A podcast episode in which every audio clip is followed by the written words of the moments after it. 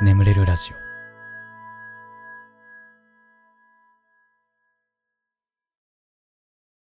褒めてほしいのコーナー、えーこんなに頑張ってるのに誰も褒めてくれないなとか褒めては欲しいけど人に言うほどでもないなとかそんな出来事を送ってください。僕があなたのことを最大限褒めさせていただきます。と。やべやべ。投票行かなきゃ。やべ。ちょっと。えー、行かないといかん。ああやばいやばい。急がないとね、まあ急いだとこでこの録音が早く終わるわけではないんでね。そこら辺ちょっとねあの あれですけど。はい。やっていきますよ褒めてほしいのコーナー、えー茨城。毎日眠いさん。えいつもラジオ聞かせていただいてます。突然ですが私はもうすぐ出産予定です。ですが旦那が嫌いすぎて頭の中には離婚というワードがちらついてしまいます。妊娠してつわりもひどく仕事もほぼ行けていない状況の中私がもう仕事に行くのが辛いと話をすると、えー育休あ産休育休まで我慢してと言われました。わかります。お金に余裕ができるし私も妊娠前は、えー産休育休までは働くつもりでした。でも想像以上に体が辛くて体調がいい日なんてめったにないのを知っているのに我慢してと言われてとても悲しかったです。臭いと言ってるのにタバコを目の前で吸ったりマザコンチックな一面があったり他にも些細なことですが嫌になる瞬間がたくさんあります。どうしていいか分からず毎日毎日我慢している私を褒めてください。私それだけで頑張れそうです。なあこうなんか自分のしんどさ辛さとか生きづらさみたいなのってさこうなかなかこう人に伝えるのって難しいよな。うんね、まあ、それちゃんとこう汲み取ってくれる人もいるんだけどまあそんな多くなかったりするからなあしんどいよな。まあつわりなんつったらもう僕は一生体験することのないしんどさですけどうんやっなんかそこら辺な、理解ある人間でありたいですよねやっぱね、まあでもまあまあまあまあそまあそれ抜きにしてもタバコよくねえな。タバコよくない。旦那やっぱこうねあの寄り添ってあげないとね2人で作った子供なんだからってね思いますけどね。なぜせっかく2人いるのにね孤独な戦いを強いられるのかみたいなね話ですよね、うん、いやー大丈夫。その後はうまくいってますか？うんそろそろ生まれた？生まれたのかな？うんでも本当よく頑張ってると思いますよ。うんお母さんってのはね強いです。母は強しですよ。本当に。はい。ありがとうございます。えー、次行きましょう、えー長野県お住まいのラジオネームみやさんちょっとくしゃみ出そうなんでちょっと待ってねちょっと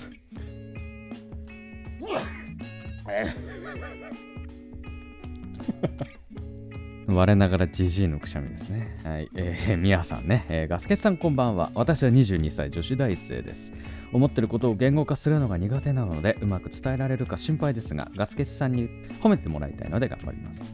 私はコロナ禍になってから大学の授業がすべてオンラインになったので、地元に戻り、えー実家から授業を受けていました。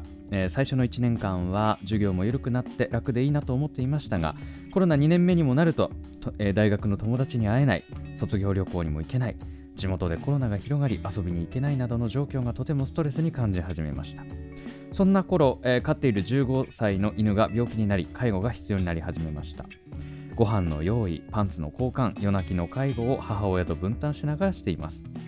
最初はなんとか、えーやっていたのですが最近介護疲れを感じるようになりました。自分で飼いたいと思って飼った犬を最後まで面倒を見るのは当たり前ですがバイト家事介護の両立がしんどくなってきています。えー飼い犬はとても可愛いですし今まで癒してもらった分を介護で返せると思えば嬉しいことですがもしコロナ禍にならなければ自分は今頃一人暮らしで友達と夜まで飲み歩いたり海外旅行に行けていたのかなと考えてしまいます。ほぼ全ての人がコロナで生活が変わってしまったと思いますがこんな大学生の介護生活を少しでも褒めていただければ嬉しいです。はいありがとうございます。これあれでしょ？あの介護やりたくないっていう話ではなくてあれだよね。これ今の自分とそのコロナになってなかった時の自分の姿を想像した時のこの落差がちょっとしんどいなっていう話で合ってる。うんと俺は読み取ったよ。うん。いやこれは考えますよね。うん。僕なんかもええあのー結婚してたと思います。コロナになってなければ当時付き合ってたこと、うん、結婚してたと思います、うん、いや考えちゃうよね。うん。いや本当にね。いやでもそっか。バイト家事介護。ワンちゃんな。そうだよみんな。あのワンちゃん大変なんだから飼うの。本当に。なんか結構ね軽率に飼う人もねいますけど大変だからねワンちゃん飼うのって、うん、だから僕かだから飼えないの。ワンちゃん大好き。大好きがゆえに飼えない。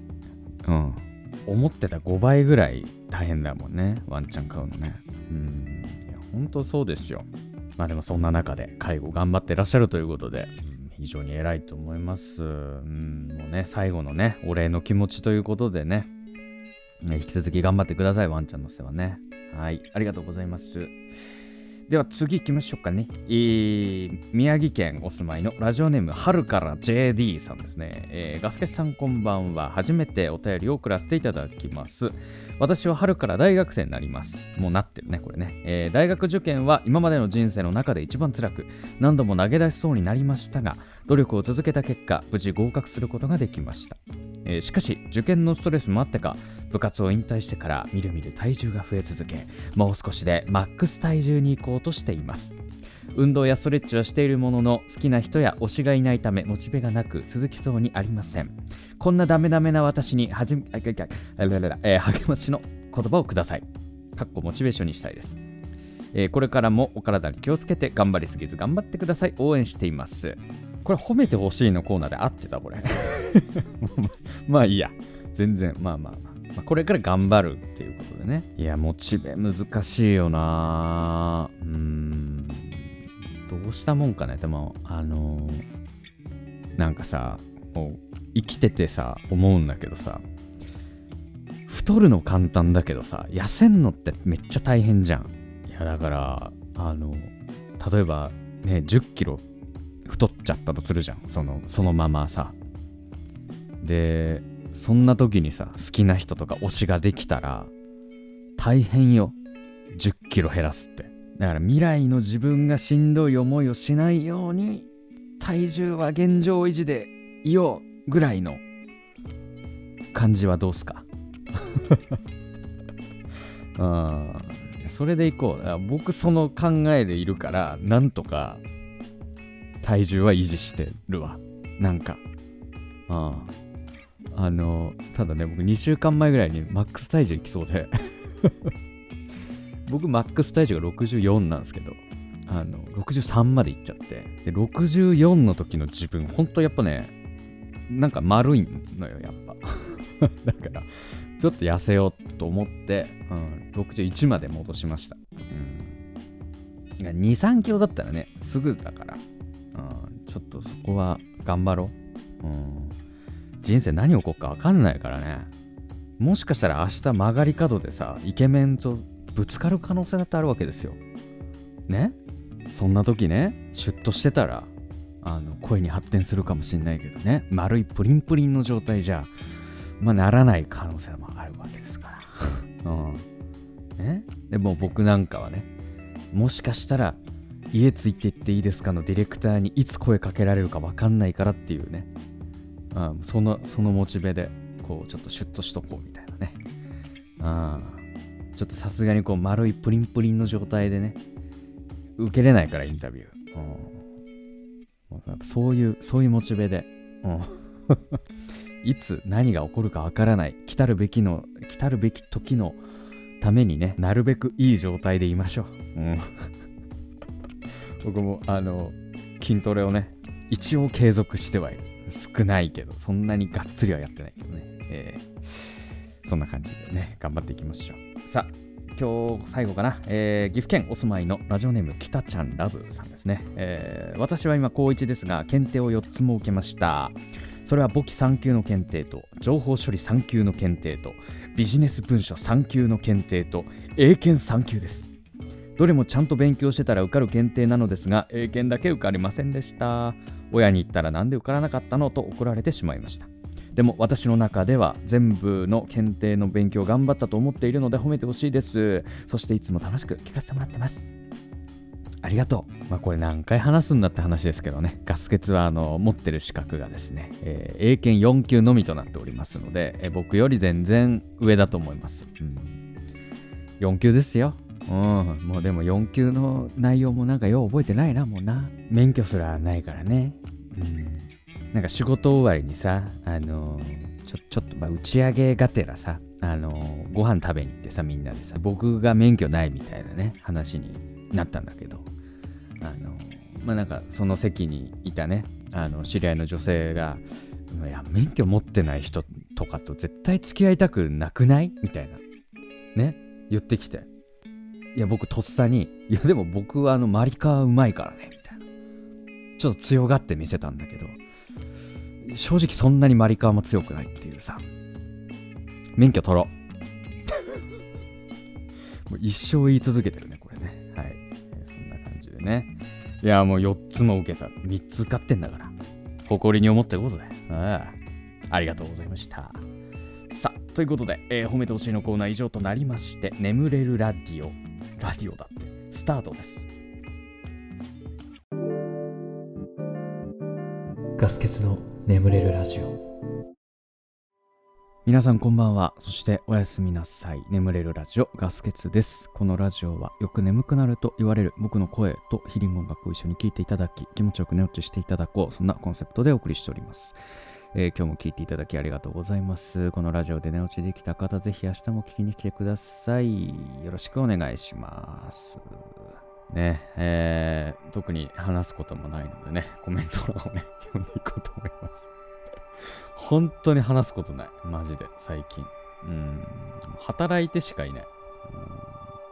うん。強いて言うなら、岡野陽一さんのね、えー、単独ライブに行ってきて超楽しかったよぐらいのね、えー、感じですかね。さあ、えー、あ先週あのトマトとパクチーが食べれないっていう話をしたら、なんか そのコメントが多いな。えー、サイゴン M さん、パクチーとご飯だけで食べれるパクチーファンはパクチー嫌いの人の理由を聞いて悲しくなります。香水の匂いはまだいいですが、カメムシのおならの匂いと言われた日には思わずパクチーかばいます。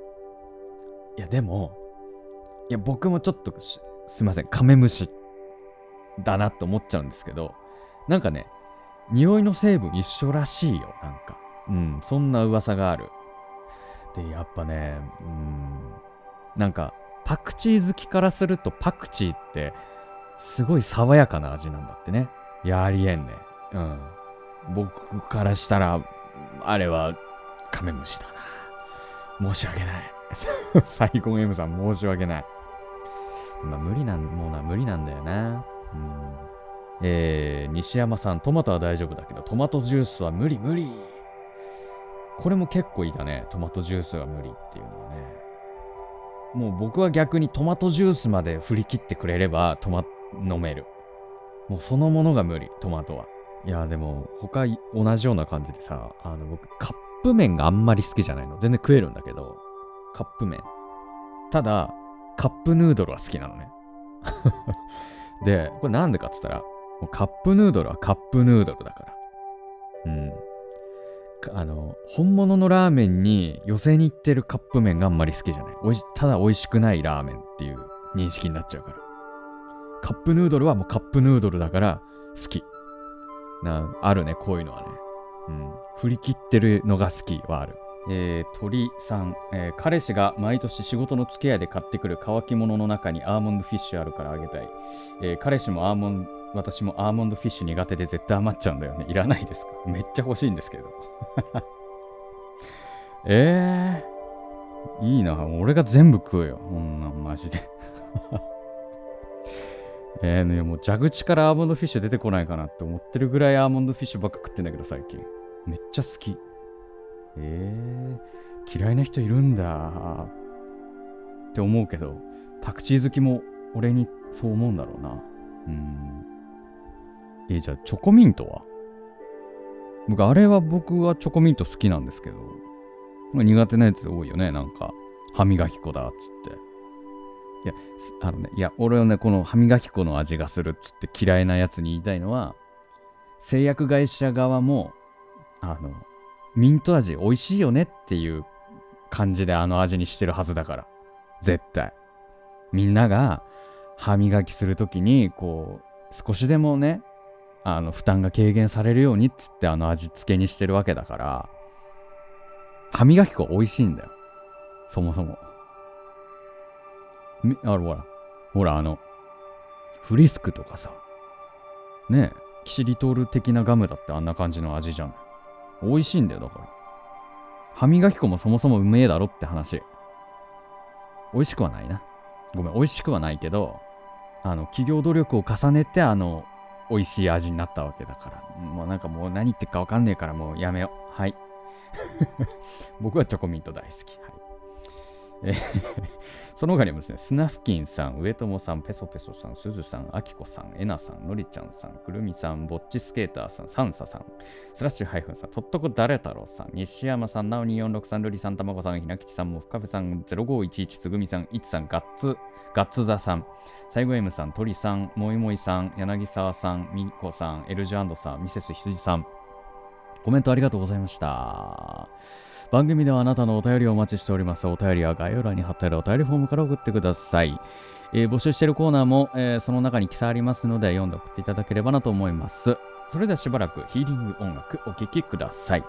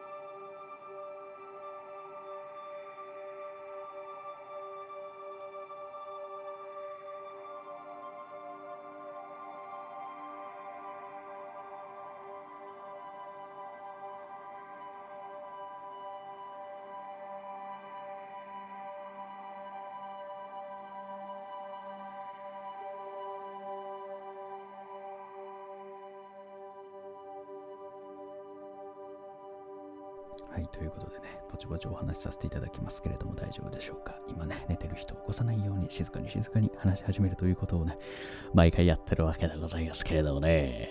えー、ということでね、なんかあのー、まあ僕、寝る前とかに TikTok をね、見るんです。なんかね、あれ見てると眠くなってくるんだよ、なんか。なんかあんまり面白すぎないというかさ。うん。あれ多分シャッフル睡眠法的なね、あるんだよ。TikTok 絶対。うん。だから、大体 TikTok をね 寝る前にね、見るんですけど。で、ほら、TikTok ってさ、ね、自分の興味ないやつもバンバン流れてくるじゃないですか。で、あれでさ、えー、YouTuber のクレイジーマグネットっていう、なんか女の子3人組のグループ YouTuber がいて、その中のエアちゃんっていう子が、なんかその、すごい好きな元彼がいて、なんかずっと好きだから、新しい彼氏とか作ってなかったのかな？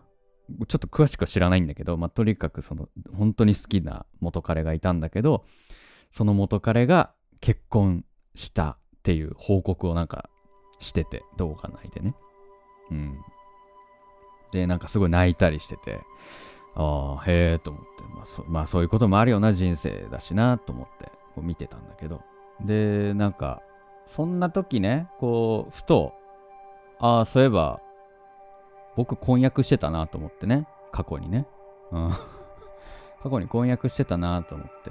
うんで、まあまだね、その、元カノさんは、えー、LINE の友達に一応いるのよ。連絡先はまだ残ってて、あのー、ただ、僕、非表示にしてたの、ずっと。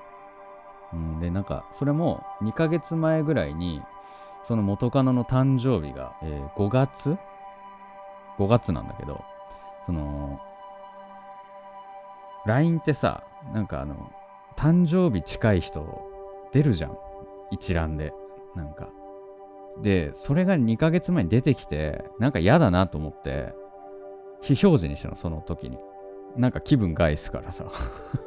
非表示にしてたんだけど。でそれまでずっと忘れてたんだけどなんとなくそのエアちゃんの動画を見てなんかなんとなんかねなんか気になって LINE のその非表示リストっていうのがあるんだけどそこに非表示に今までした人がわって出てくるなんかねリストがあるんだけどそれをなんとなくパッと開いたら名字が変わってましたね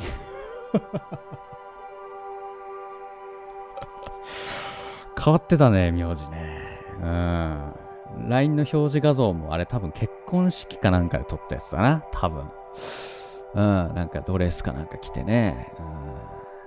うん。うん綺麗じゃんとか言ってね。空見上げたよね。いや、人生いろいろですね、やっぱり。いやー、なんかでもやっぱ、いやもう好きという気持ちはもうとっくに消え失せてはいたものの、やっぱ微妙な気持ちにはなるね、やっぱね。うん。で、なんかその、家ついてっていいですか？もう僕大好きで、毎週見てるんですけど。なんかね、その、うん、それこそほんと1年以上前、1年半前ぐらいに、なんかすごい泣いてる女の子がいて、なんかそこについてくみたいなね、回があった。確かそんな感じの回だったと思うんだけど。で、その時別れたのは、まあ、彼氏、その元彼の浮気が原因でみたいな。うん。で、まあなんか、いろいろその、思い出話だったりとかをなんか語っていくみたいな回があって、で、えー、ででも結局、なんかその2、3ヶ月後ぐらいに新しい彼氏ができて、もう1年後、籍入れますってとこまで密着してたの。で、当時それ見てたのが、僕が本当に別れた直後だったんで、なんかそれ見てて、すっごいなんか、具合悪くなった覚えてんのね あ、そっか、女の子って、こういう感じで結婚しちゃうんだなって。へえ、うーんと思って。すっごい気分悪くなったの覚えてんだけど、当時。同じだね、完全に同じパターンというか。あの、まあ、ただ、そのその家連れて行っていいですかの人は彼氏の浮気が原因だったけど僕は浮気はしてないです。うん。浮気はしてない。一応ね。うん。いや、だからなんだか。同じ、いや、そう。や、人生ですよ。これが人生ですね。うん。あの、ええ、先週僕があの人生ってね、ツイッターでつぶやいたのは、あの、それが理由です。うん。いや、まあ、まあまあ、まあでももう、もうさすがにダメージはなかったですけど、なんか、微妙な気持ちにはなったけどね。まあでも、あの時俺を捨てた判断が間違っていたと後悔するぐらいの俺はビッグな人間になりますので、えー、皆さん楽しみにしておいてくださいというね。えー、ふつおった。えー、兵庫県ポケモンは捕まえた時が最高潮さん。えー、こんばんはいつも楽しくラジオ聞かせていただいております私は優しくてすごく大切にしてくれる彼氏がいるにもかかわらず、えー、15歳年上のクズ男のことが忘れられません彼氏を大切にしたいという思いはあるしクズ男と関わるのは良くないと分かっているのですがブロックしていた LINE を解除してしまったり削除していた写真を復元してしまったり未練タラタラの状況です家庭の事情で自由な恋愛ができるのはあと5年ほどなので遊びに走ってもいいのじゃないかと思ってしまっている始末です。今はまだ彼氏を裏切ってはいけないと思い耐えているのですが、いつか自分がクズ男と浮気してしまうような気がします。クズ男がクズ男たるゆえんについてはあまり話せませんが、誰が聞いてもクズ男だと思う男です。関係を断つべきだと思いながらも、断ちたくないと思っている私に喝をください。もしくはガスケス先生の意見を教えてください。よろしくお願いします。いや、クズ男なぁ。まあ、クズ。まあ、多分、シンプルに顔が好きとかなんでしょうね。多分。多分だけど。クズ男なのに許容するって、なんかやっぱそれを上回るいい点が確実にあるからじゃないですか。うん。まあだから忘れられないっていうのもあるんだろうな。で、クズだから、こうこっちの感情も揺さぶってきて、こうどんどんこう沼にはまっていくというかね。うん。不安にさせたりとか、で、またなんか優しくした、されたりとかね、忘れられないみたいなね。いやでも、いや思うんですけど、クズ男なんて20年後クズじじいですからね。なんかバイトとかさ、してたらみんな思うと思うけどさ、大体理不尽なこと言ってくるのってじじいじゃない。うん、あれだよ。あれになるわけよ。そいつは。20年後。俺もセリアでバイトしてた時結構理不尽なじじいたけどね、なんかあの、iPhone X のケーブルってこれでさせんの？って言われて。iPhone X? X ですか ?iPhone X だよ兄ちゃんそんなの知らねえのかよく見たら iPhone X ね。うん。しかも X じゃなくて X って言ってるし。ね。本当にさ、なんか怒られてさ、それ。あれになる あれになっちゃうから、クズ男って。やっぱりね、その先見据えた時に、やっぱ優しいおじさんと一緒にいた方が絶対いいよ。シワシワになっても愛せるかっちゅうね。ああ、そういう話ですわ。ああ、いや、いいこと言ったな、俺。あ。まあ、ただそのクズの種類が全然違くて、的外れなこと言ってるかもしんないけどね。いや、例えば、ギャンブラーで、お金が、みたいな。借金あるんです、みたいな話かもしんないね。ただ俺多分ね、ギャンブラーってね、モテると思うんだよね。これなんでかって、なんか前、テレビでやってたんだけど、昔、あの、人間って生命の危機を感じると、フェロモンが出るんだって。男限定かな。うん。で、なんか、スタジオに、なんか3人ぐらい男の人が並んでて、でなんかパネルの後ろに3人並んでてでなんかこう胸の部分だけなんかね開いてんのなんか丸くだから顔は見えなくて胸の部分だけ見えるみたいな状態であのそのガッキーがねそれをこう嗅いでくみたいななんかなんかそんな確かそんな感じの企画だったと思うんだけどでガッキーがこの人がいいって言ったのがスタントマンの人でそう、スタントマンも生命の危機感じまくりだから、まあ、やっぱフェロモン出てるよね、みたいな話になってて、ごめん、ちょっと古い記憶だから、ちょっとだいぶ違う企画、感じの企画だったかもしれないけど。で、あのガッキーが、なんかだ抱かれたいみたいなこと言ったんですよ。なんか抱きしめられたいか抱かれたいだかっつって、あのガッキーがですよ。国民的女優のガッキーがね、そんなこと言う。で、だから、それと同じで、ギャンブラーの人って多分生命の危機絶対感じまくってると思うんですよ。うわ、この金失ったらもう来月生きていけない。わ、でも、でもお金取り返さなきゃっつってさ、パチスロにどんどん千円札入れていくわけでしょ。いや、だからさ、そんなんもあるだろうなと思って。で、ギャンブラーはだからそれでモテる説がね、多少あるよね。ちょっと俺も生命の危機やっぱ感じないとね、もっともうクーラーの効いた部屋でパソコンポチポチしてたら、まあそりゃモテない。やっぱ生命の危機感じないとね。うん。バンジージャンプとかもちょっと積極的にやっていかないと なんてね、えー、思ってるわけですけどもね。はい。お便りありがとうございました。えー、ということで、眠れラジオこれぐらいにしときましょう。これでも眠れないよという方はね、もう一本聞くとか、あとシャッフル睡眠法の動画とかね、ありますのでね、えー、ぜひね、えー、聞いていただければなと思います。えー、あとヒーリング音楽この後も続きますので、このまま寝落ちという形でも大丈夫かなと思います。はい。ということで、えー、今まで聞いていただきありがとうございました。お相手はガスケツでした。おやすみ。